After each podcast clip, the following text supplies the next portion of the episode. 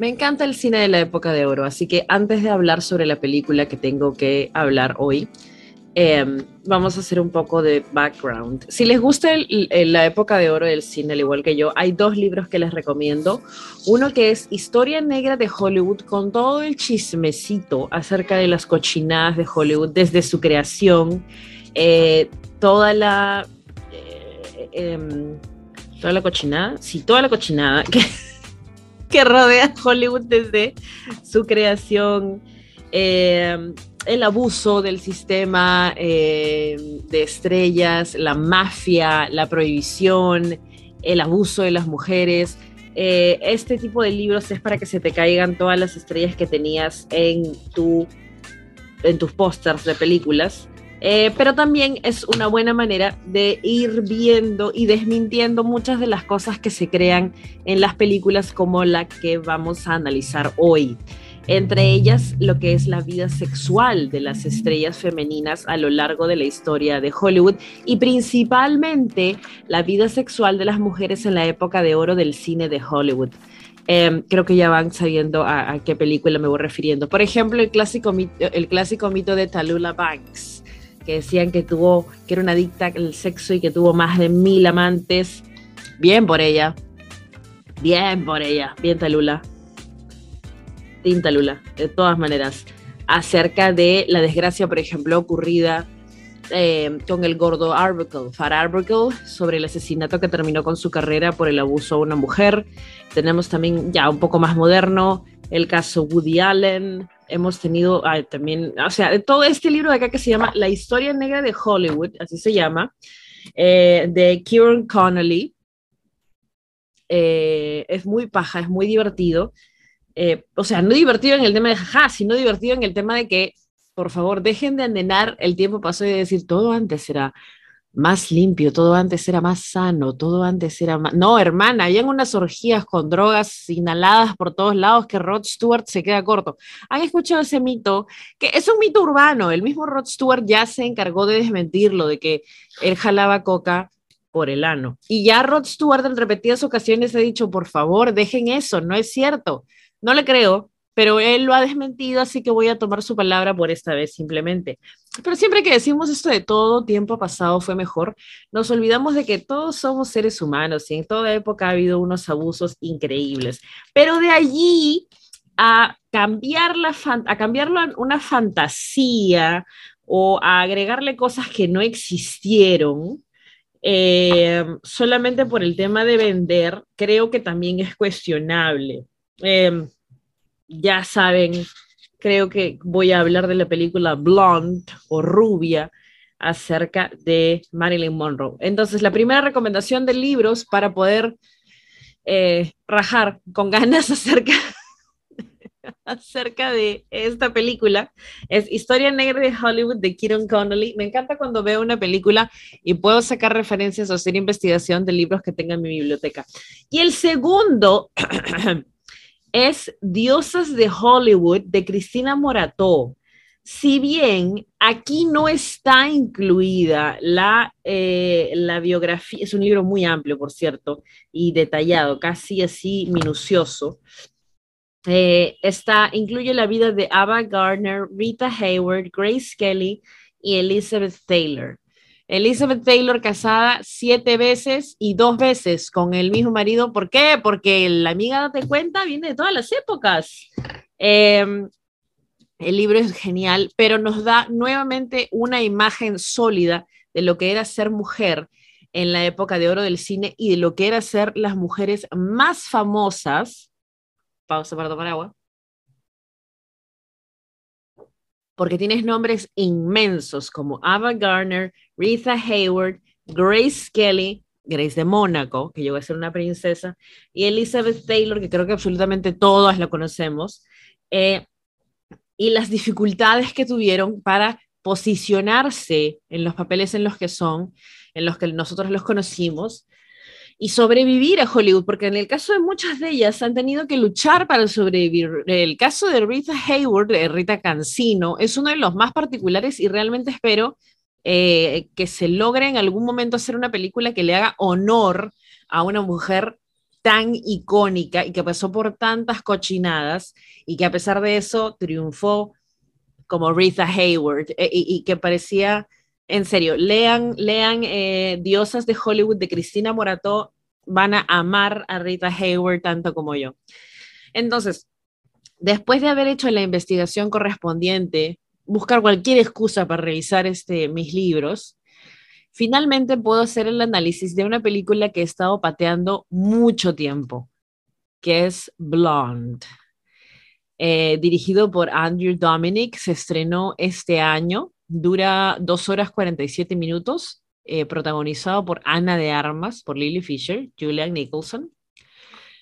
Em, cuando se anuncia la película, em, me parece que se intenta hacer una... Hay una nueva moda respecto a lo que son los, los biopics, que lo vimos con Elvis, lo vimos con Rocketman y lo vimos con Bohemian Rhapsody, que me parecen tres ejemplos particulares de esto, en los cuales no son biopics como estamos acostumbrados o como hemos podido ver antes, sino que se tratan de una especie de flashback febriles mezclados con música y un montón de colores. Por cierto, hasta el día de hoy no me cuadra los remixes que hicieron para la película de Elvis, a pesar de que Butler dio muestra de que es un gran actor y que hizo un gran Elvis. Eh, y fue muy emotiva, pero esos remixes no me gustaron. Y la caricaturización, la caricaturización de algunos personajes con el fin de volverlos completamente malos, ¿no?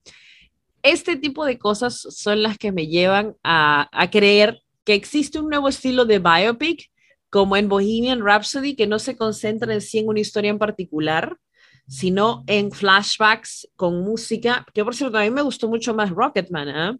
eh que Bohemian Rhapsody, pero creo que eh, Bohemian Rhapsody por la, carga emocional que tiene de haber crecido con, con, escuchando a Queen, creo que de todas maneras me llevó a verla un par de veces. Blonde pertenece a esta categoría de biopics febriles, pero que está basado en un libro. Primero, vamos a ver esto. Em, el libro Blonde es una novela eh, de Joyce Carol Oates, ¿ok? Ese es el libro en el cual se basa aquí la película. Eh, la película está eh, catalogada como para mayores de 18 años. Fue producida por Brad Pitt, por Didi Garner, Jeremy Kleiner, Tracy Landon, Scott Robertson. Eh, dirigida, como ya les mencioné, por Andrew Dominic. Ya la pueden encontrar en Netflix. La vi en cuanto se, eh, en cuanto se estrenó.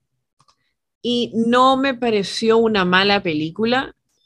Nuevamente, siempre hago la salvedad. Les está hablando una persona que no tiene conocimiento de cine, que no sabe lo que significa cuando alguien dice qué buen encuadre, yo digo, ajá, claro que sí. en serio, le sale una persona que no tiene instrucción acerca de cine, solamente le gusta ver películas y se basa en eso, pero visualmente me resulta muy atractiva. Visualmente es muy llamativa, principalmente por eh, que juega mucho con este tipo de escenas que te muestran algo inesperado o algo que no relacionas con, con la historia anterior. Pero vamos a los hechos, vamos a los facts, vamos a la realidad. Me gusta mucho el cine de oro. No idealizo a ninguna de las mujeres, a ninguno, en serio, no tengan héroes. Esto, esto lo voy a repetir un millón de veces. No tengan héroes, bajen a todo el mundo de su pedestal. Nadie merece estar en un pedestal, nadie. Y es lo que ocurre cuando idealizamos a las personas en muchos casos gracias a la representación de los medios. Por ejemplo, y ya he hablado de esto, y he tenido discusiones acerca de esto, y lo vamos a volver a hablar cuando salga la nueva temporada de The Crown y tenga que, tenga que mencionar nuevamente sobre esto, eh, o haga el review acerca del libro de, de Royal Feud que leí hace un tiempo, Nuestra obsesión con Lady Diana, o Lady Diana. Nuestra obsesión con Diana de Gales. Nosotros creemos que Diana de Gales era un ángel puro, eh, blanco, bajado del cielo, y que Carlos el diablo, ¿no? Eh, no, basta con esta idealización. Diana era un ser humano como todos, eh, que calculaba muy bien sus movimientos y que los llevó a cabo precisamente, principalmente porque le nacía, claro que sí, fue algo, algo llamativo el hecho de que alguien no tuviera miedo a relacionarse con personas, por ejemplo, que tuvieran VIH en una época en la cual eran muy, muy maltratadas y todavía discriminadas, pero la mayoría de, de este tipo de acercamientos o la mayoría de muestras eh, públicas eran publicity stunts, eran eh, promocionales, eran, ¿cómo se le llama en la lucha libre?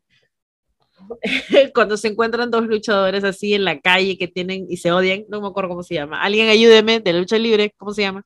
Ah, pero son publicity stunts. O sea, Diana era una mujer que sabía que estaba en un nido de serpientes y empezó a comportarse también como una. Entonces, basta con la idealización. Se le hizo mucho daño, por supuesto. Es una mujer a la cual, eh, la, cual necesitó ayuda, la cual recibió muchos maltratos por parte de la familia real y fue acosada por los paparazzis hasta que terminó, pues, eh, muerta. Pero basta con esta idealización como si fuera una santa. Ninguna persona tiene por qué ser beatificada. Y bajo esa premisa vamos a saltar a Marilyn Monroe. Marilyn Monroe no era una santa, nadie, nadie lo es, nunca lo va a ser nadie y tampoco tenemos por qué beatificarla. Fue una mujer que fue descubierta en su adolescencia. Y vamos a un poco del background de su niñez. Em, la película inicia con una escena bien fuerte eh, en la cual su madre intenta ahogarla. Esto nunca fue mencionado en ninguna de las biografías, ni tapes, ni grabaciones, ni documentales, creo que he visto como 20 acerca de ella. Eh, nunca se menciona, eh, no hay, eh, no es cierto esto, esto es una invención de la autora de la novela, eh, pero no, no es real. Lo que sí es real es que ella no conoció a su padre y su madre sí tenía una fotografía en el cuarto y que ella solía decirles a las personas, cuando era un poco más grande, que su padre era Clark Gable. Y ahora, como paralelo o paréntesis que no, me hubiera gustado que se mencione, porque es, algo muy bonito. Eh, muchas personas consideraban a Clark Gable como un galán despreocupado y todo, pero escúchame, a él se le rompe el corazón cuando fallece en un accidente de avión el amor de su vida. Y se le rompe el corazón completamente y él tiene que seguir avanzando eh, le da una depresión total que se dedica a tomar, pero a tomar al punto en el cual se le caen los dientes. El hombre tiene que usar cassette, o sea, dentadura todo el tiempo.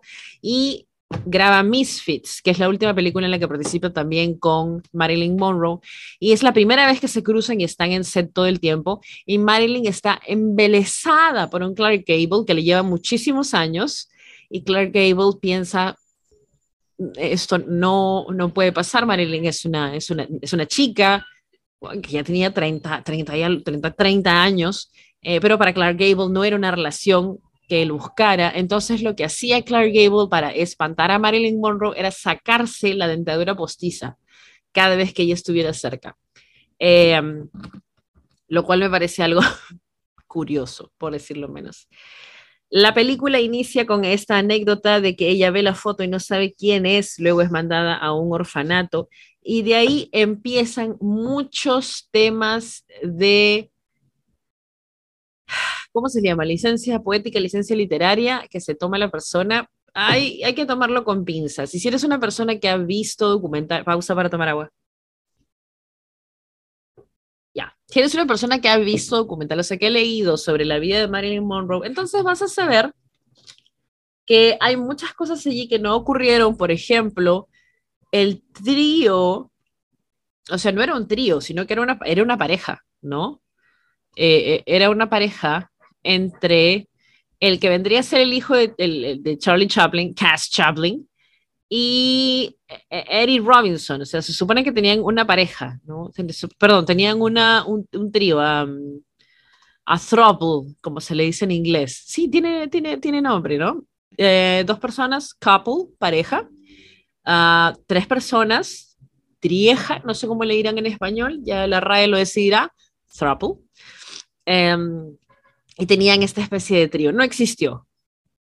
Vamos, vamos, a, vamos a aclarar eso. Eh, Norma Jean, Marilyn Monroe, nunca tampoco declaró acerca de abusos sexuales por parte de eh, ejecutivos o productores. Eh, tuvo una vida muy complicada en sus inicios porque ella fue básicamente huérfana, a pesar de que le decía a todo el mundo que ella no era huérfana, que ella tenía una madre y que tenía un padre pero sí vivió en un orfanato y a ella la descubren en la playa, le empiezan a pedir si es que le pueden tomar fotos, descubren que es muy fotogénica, se dan cuenta de lo hermosa que es, por supuesto, y ahí empieza a ascender poco a poco. Eh, la película tiene a una Ana de Armas eh, que no parece Ana de Armas, definitivamente, para nada. No, no. Es una, es una versión ficción, sí. Completamente ficción. ¿Está bien hecha? Sí, sí, está muy bien hecha. Eh, Ana de Armas hace un trabajo impresionante. No reconoces a Ana de Armas. Eh, si no saben o si no, para, hacer un, paralelo o para que podamos ubicarnos em, en comparar, no sé, a pesar de que no me gusten las comparaciones, traten de ver películas anteriores de, Ana de Armas, no sé, la más lejana posible en comparación. Knock Knock, será esa película horrible con, con Keanu Reeves, que se tradujo como Seducción Fatal. ¿Recuerdan Knock Knock? Esa que dos chicas tocan la puerta de Keanu Reeves y lo entierran y le ponen un celular al frente y luego eso se hace un meme. Ok, ya, esa es Ana de Armas. Ahora comparen a esa Ana de Armas con la de Blonde. Y es brutal. Ahora, físicamente sí le voy a dar la razón a muchas personas que, ay, pero no se parece físicamente. Es cierto. Y creo que estamos mejor por ese lado en el de no buscar a alguien que sea idéntica, pero sí buscar a alguien que pueda eh, personificarla sin ser físicamente idéntica, ¿no? Creo que eso es importante. Ahora también vamos a pasar por los, los matrimonios de ella. Eh, ahora también hacen ver como si ella se hubiera hecho varios procesos de aborto y en realidad, nuevamente, esto no está comprobado ni fue comentado por ella. Eh, hay información acerca de que ella estuvo embarazada y lo perdió, pero no era una, es decir, no hay, no hay hechos, no hay pruebas de que ella se realizara abortos continuamente como si fuera, uh, bueno, no, no, para nada. Eh, eh, me hubiera gustado ver un poco más acerca de, tampoco es, ojo, el, hay mucha ficción y, y, tendríamos que estar escena por escena diciendo qué es verdad y qué es no, por eso es que a mí no me termina de gustar Blonde, que es una de las películas que también tú ves en los festivales y te dicen, wow, esta película fue buenísima porque en el festival de no sé qué recibió nueve minutos de aplausos. Y luego la ves y te das cuenta que recibió nueve minutos de aplausos, pero porque eran sus patas seguramente, o eran sus amigos, porque no hay forma alguna de que alguien tranquilamente dijera, sí, no, esta película una obra de arte maravillosa. No creo que haya sido así, honestamente. Eh, Blonde es una película bien hecha, bien realizada, eh, de Netflix. Eh, sé que ha ganado en festivales. Ana de Armas hace un trabajo increíble, pero hay mucho morbo. no estoy de acuerdo tampoco con el hecho de que no deberían tocarse estos temas. Ojo, que es algo que he escuchado en más de una ocasión uno de los reclamos más grandes es que debe dejarse ya de manipular la imagen de Marilyn para hacer películas. Pero recordemos que Marilyn, como mujer adulta, ella misma vendía y trabajaba con esta imagen de ser la bomba sexy, de ser la mujer eh, más sexy del país. Por lo tanto, fue decisión suya. Ella estaba al tanto de lo que quería alcanzar y lo logró. Eh, esto le costó obviamente su salud mental, esto le costó obviamente una vida llena de problemas, con un desenlace terrible que todos conocemos y que es retratado aquí, pero recordemos que aquí en este, en este, no es un biopic, en esta película no está representada la realidad de Norma Jean, está representada el personaje que crea la autora del libro Blonde. O sea, en ningún momento se representa ni nadie dice que es real. Eh, si yo estoy de acuerdo en que deben dejar de producirse este tipo de películas, no, no estoy de acuerdo. Creo que hay mucho por contar de las mujeres de la época de oro del cine. Eh, muchas de estas cosas son, son terribles por las que han pasado. Algunas confirmadas, como en el caso de Rita Hayward, que vuelvo a mencionar, eh, en el cual su padre llegaba a tener una relación eh, incestuosa con ella en el cual la ofrecía siendo una niña de 13 años eh, en sus actos para poder participar en todo lo que era el mundo de Hollywood. Entonces sí hay historias importantes para contar en el tema de la representación femenina, las mujeres en la época de oro del cine, que tiene que ser contada, a pesar de que a algunos de nosotros nos parezca muy cruda o nos parezca muy fuerte, pero son cosas que realmente pasaron. No como esta película, que es una creación de la autora. No me gusta, me parece a nivel cinematográfico, mire cómo hablo, a nivel cinematográfico me parece muy lograda. Em, pero toda esta idea del trío con el hijo de Charles Chaplin, el abuso, el hecho de que la hayan, la, la, estén mostrando como si hubiera sido una tonta, no lo es. Nuevamente, aquí viene el tema de no santificar a las personas. Eh, Norma Jean pudo haber tenido una, eh, Marilyn Monroe pudo haber tenido una infancia muy compleja, pudo haber sido una persona que tenía problemas de diagnósticos de salud mental, pero no era una persona tonta ni manipulable ni nada por el estilo. Em, dejen de representarlo, ¿no? Eh, están, el tema de la rubia tonta creo que se ha explotado demasiado. Entonces, es, esa es mi opinión respecto a lo que es eh, Blonde, la película de Ana de Armas, quien creo que Ana de Armas sí merecería algún tipo de reconocimiento o premio por la chambaza que hizo, eh, pero basta con esta ficcionalización, romantización o como demonios quieran llamarlo, de em, los personajes, o sea, no, no, no es una película... Sé que hay personas que han tenido problemas para verlo por las escenas, por ejemplo, de abuso, por la escena con el presidente Kennedy, por la escena eh, en que intenta ahogarla. hay muchas escenas fuertes que a, muchas, que a muchos les ha resultado complejo de ver. Y lo entiendo, no es una película que intente glorificar eh, el abuso para nada, no creo que ninguna película intente eso. Pero sí, yo creo que ya basta de pintar a Marilyn como la rubia tonta, porque no lo fue. O sea, si vamos a investigar mucho, era una mujer eh, que básicamente logró todo lo que quiso lograr, pero sus diagnósticos de salud mental, que para la época no podían ser tratados correctamente o no eran tratados correctamente, eh, le impidieron muchas cosas. Eh, basta de las especulaciones de si estuvo o no estuvo. Ah, y aquí quiero, escucha, voy a aprovechar para saltar a un tema menos importante, pero igual relevante, el vestido. Así es. Escúchame, todos vemos basura a los ojos de otra persona. Les está hablando una persona que le encanta el cine y que ve cine europeo y que ve eh, y que lee mucho y que le gusta la música clásica y que lee poesía y que tiene una biblioteca de más de 600 libros, pero veo Keeping Up with the Kardashians. O sea, a los ojos de otra persona que dice, oye, ¿cómo vas a ver las Kardashians si es televisión basura? Me gusta, todos vemos basura a los ojos de otra persona. ¿No? Es lo que he aprendido. Así que lo que yo veo probablemente le parezca basura a otra persona. Como las personas que le tiran, le tiran mierda al reggaetón eh, de la nada, ¿no? Eh, o, que le tiran mierda al K-pop. No, es que son prefabricados hermano, escuchas este reggaetón.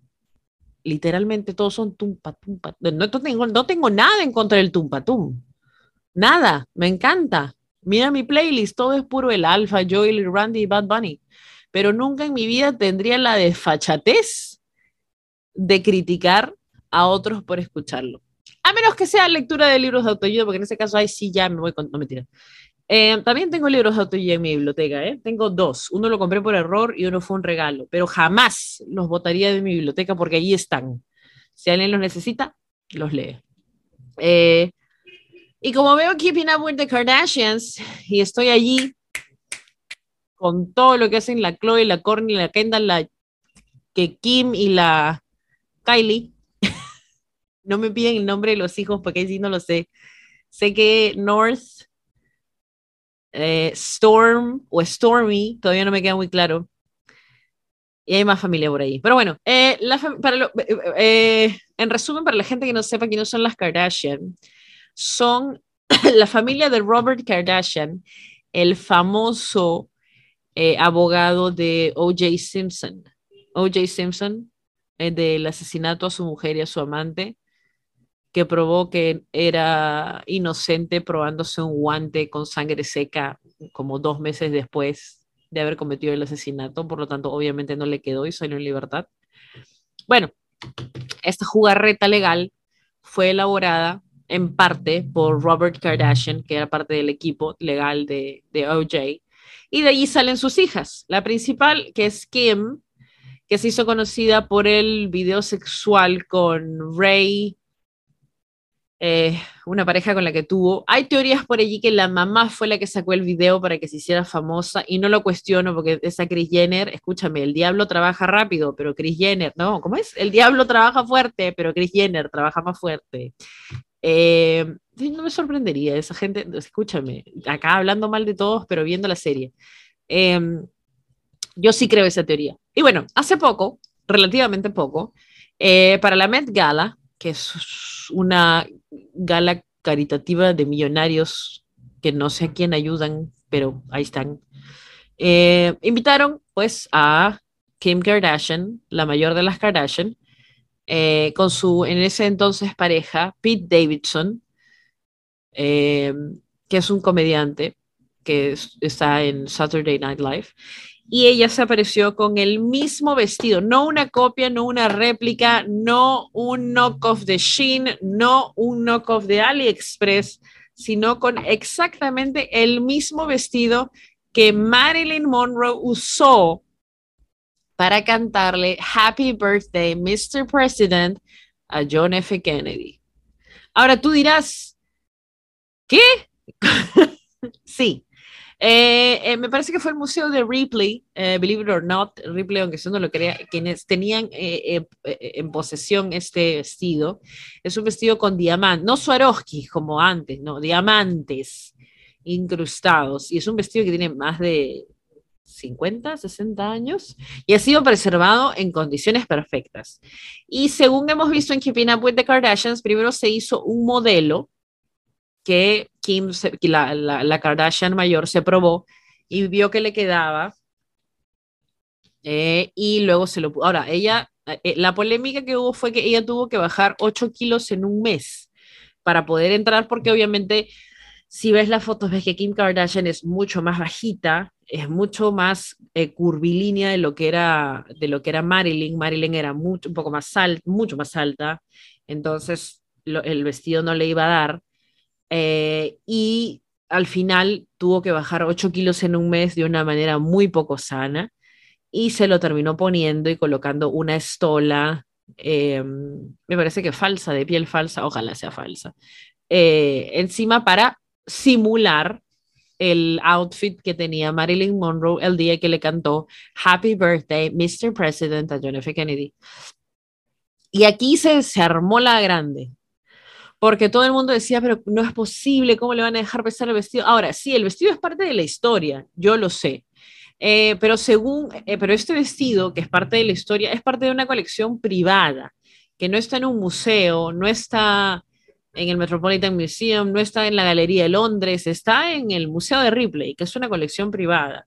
Y si ellos deciden prestárselo a Richard Swing, para que Richard Swing marche, todo el mundo diciéndome Richard Swing, hashtag, pero en fin, no, si, si quieren prestárselo a Chibolín, para que Chibolín vaya a desfilar al Hotel Bolívar, entonces pueden hacerlo, ¿no?